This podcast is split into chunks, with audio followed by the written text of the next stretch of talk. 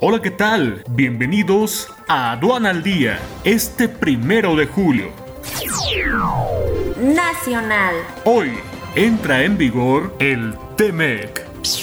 COVID-19 infecta ingresos públicos con caída de 23.1% en mayo. TEMEC abre negocio potencial a México por 100 mil millones de dólares. TEMEC sancionará si se prohíben verificaciones laborales in situ. Con TEMEC mejorarán salarios y condiciones laborales en México. Se acabó la verdad histórica del caso Ayotzinapa, asegura Hertz Manero. 3.1 millones de mexicanos perdieron su vínculo laboral en mayo. Crece informalidad. Quiebra Banco FAMSA.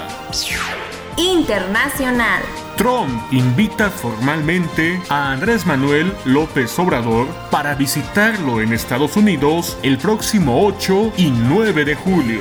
Aeroméxico inicia proceso de reestructuración bajo el capítulo 11 en Estados Unidos. Quédate en casa y capacítate con más de 100 horas de alta capacitación en el diplomado en comercio exterior, operación aduanera y logística.